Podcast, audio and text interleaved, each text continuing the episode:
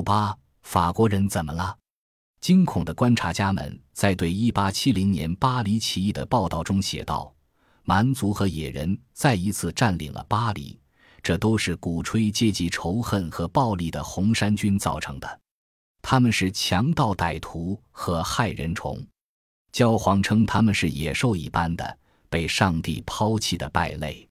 报刊也报道了妇女在起义中发挥的作用，称他们是下贱放荡的暴徒。”人们害怕这场革命会像以前的革命那样向外输出革命理念，这种恐惧开始流传。《纽约时报》预言巴黎公社只是即将震撼欧洲各国首都的社会风暴的轻声前奏。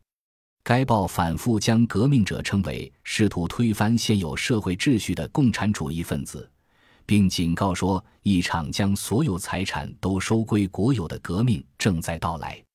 凡尔赛的法国政府将革命归咎于国际工人协会及其领导人卡尔马克思策划的阴谋，这种说法也很流行。美国《国家》杂志的编辑埃德温·戈德金警告说，巴黎公社将严重动摇西方世界的文明。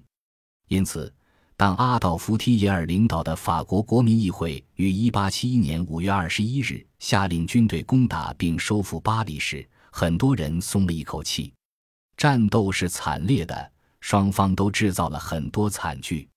凡尔赛的部队未经审判就杀害了数千名嫌犯，其中有很多妇女和儿童。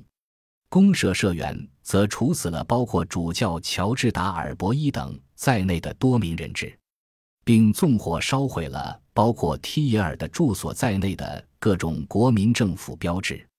虽然很难获知准确数字，但估计在血腥的一周中有两万到二点五万人丧生，其中大部分是公社社员和无辜的遇难者，很多人是被当场处决的。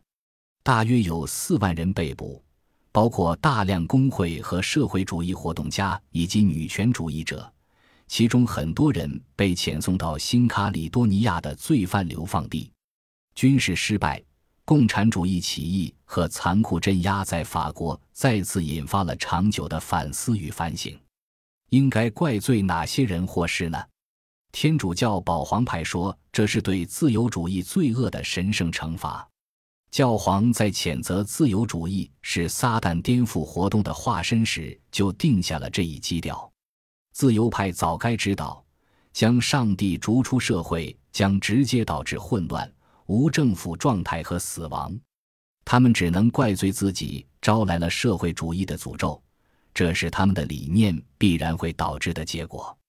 天主教保皇派动用了一切可用的宣传手段，对自由原则展开了激烈抨击，特别是对人民主权、代表制政府和宗教自由表达了愤慨。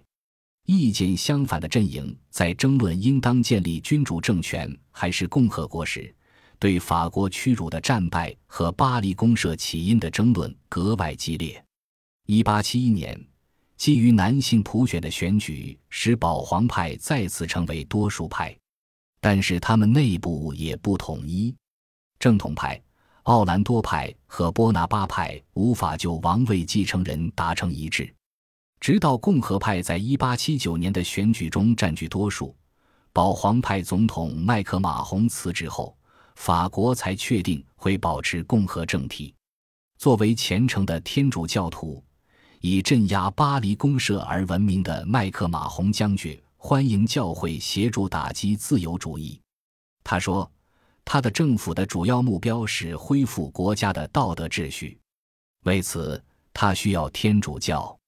议会中引入了公共祈祷。在左翼人士聚居的蒙马特地区修建圣心圣殿，以抵偿巴黎公社罪行的计划获得了批准。自1789年以来，圣心圣殿就一直是皇室和天主教反革命的象征。政府还组织了前往路德的朝圣，在朝圣活动中，人们哼唱着保皇党的赞美诗。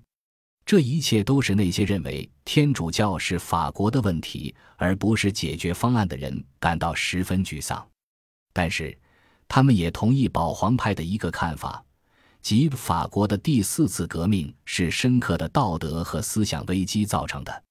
在一本畅销书中，史学家、理论家欧内斯特·勒南将责任完全归咎于天主教会。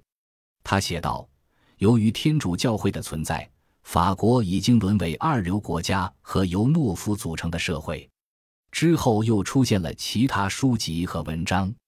法军被普鲁士校长击败了。这成了人们的口头禅，人们无休止地重复着一个说法：天主教使法国士兵迷信、唯命是从，而且不爱国。法国最受尊敬的哲学家之一阿尔弗雷德·富耶表示，法国士兵自私、沉迷享乐。法国迫切需要思想和道德改革。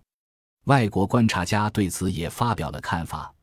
他们再一次将法国的问题归咎于重大的道德失败。英国评论家责怪法国人缺乏男子气概，他们沾染上了对奢华和物质享受的热爱。约翰·斯托尔特米尔认为，法国人的问题是法国人的精神衰微造成的。法国人再一次显示出他们缺乏品格。美国人认为法国人愚昧无知，被牧师支配，形同阉人。德国人则说，他们轻佻到极其脆弱。对天主教会的这种普遍鄙视，因普法战争前夕梵蒂冈教廷宣布教皇无误论而更为加剧。法国的评论家将其视为对理性思维的又一次挑衅和对迷信的鼓励。和其他地方的自由派一样，他们将其解释为对法国国家主权的攻击。教皇似乎在要求天主教徒对他和他的教会效忠，而不是对自己的国家效忠。从法国在战场上面对信仰新教的敌军时的表现就可以看出，这削弱了法国的力量。另一位颇具影响力的法国哲学家夏尔勒·努维耶也发表了看法。战争结束后，他创办了《哲学批判》和增刊《宗教批判》。